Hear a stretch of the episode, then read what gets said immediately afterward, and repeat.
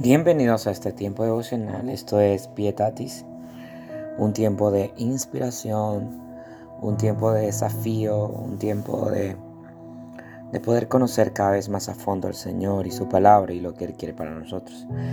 El que les habla es el Pastor Jesús de Ciudad de Gracia y es un privilegio poder estar una vez más con ustedes. El día de hoy vamos a hablar un poco acerca de la indiferencia.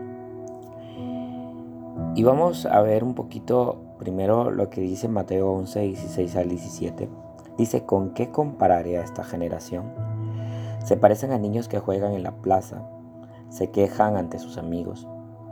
Tocamos canciones de boda y no bailaron. Entonces tocamos canciones fúnebres y no se lamentaron.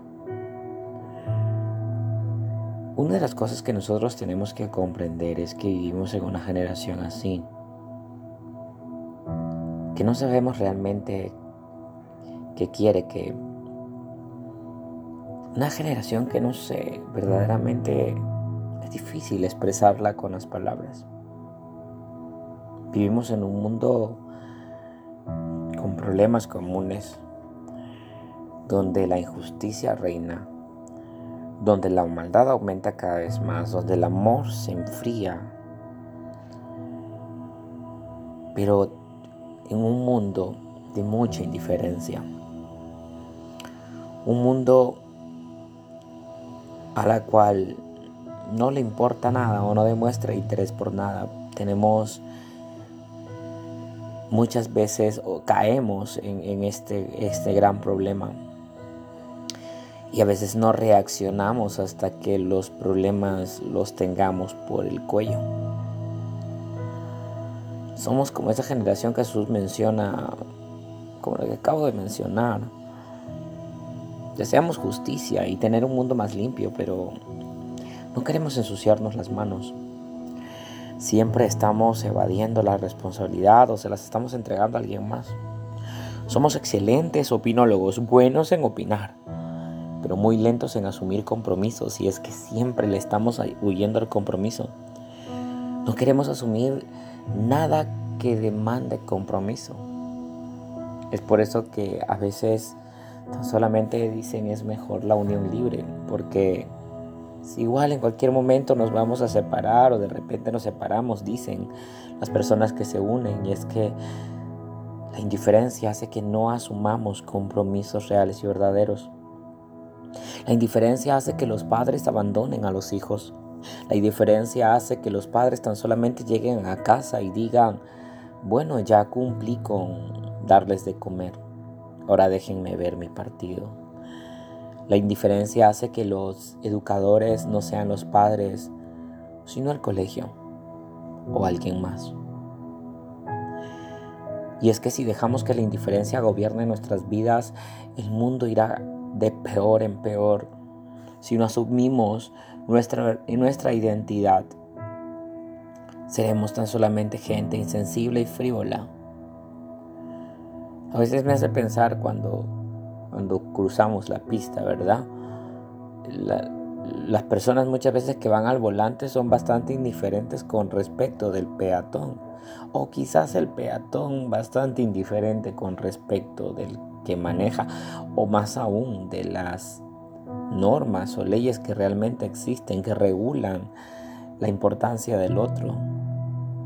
Pero somos indiferentes con el otro, vivimos muy, muy metidos tan solamente en nosotros, no nos importa quién nos llevemos adelante porque hay indiferencia en nuestros corazones.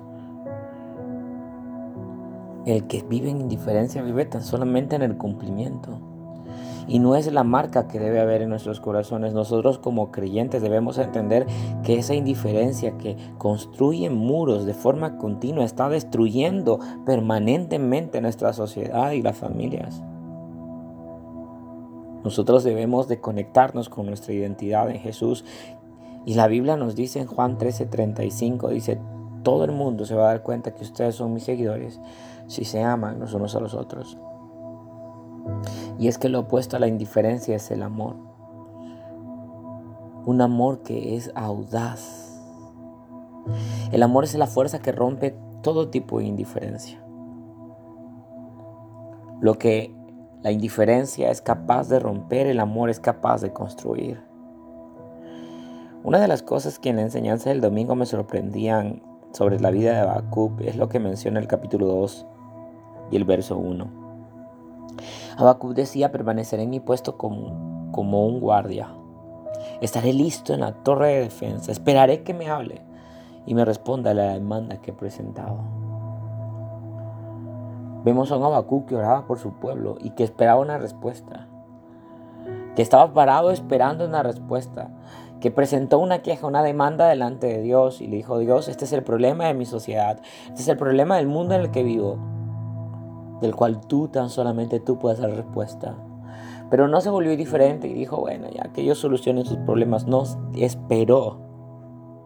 Esperó por amor, por amor a la gente. Y es que el amor nos, nos hace hacer cosas increíbles, como esperar. Porque esperar para el ser humano no es fácil. Dice, yo me montaré en mi guardia, yo esperaré, yo estaré aquí, yo estaré perseverante. Él asumió un compromiso porque el amor lo impulsó a eso. Y es que en la vida podemos decidir o amar o ser indiferentes. Pero Dios nos está llamando a amar. Si tú eres de Jesús, esa es tu identidad, amar.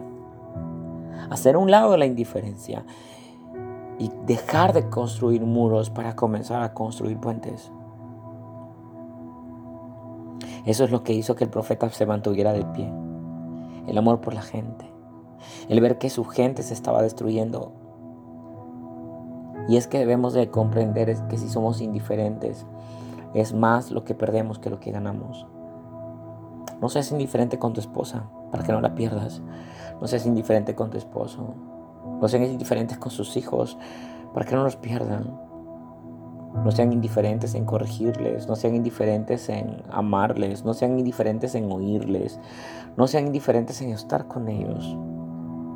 No sean indiferentes en escucharlos, en comprenderlos, en entender que en algún momento ustedes fueron iguales, quizás peores. No sean indiferentes con sus viejos. No sean indiferentes con la vida. Hay gente que está sufriendo.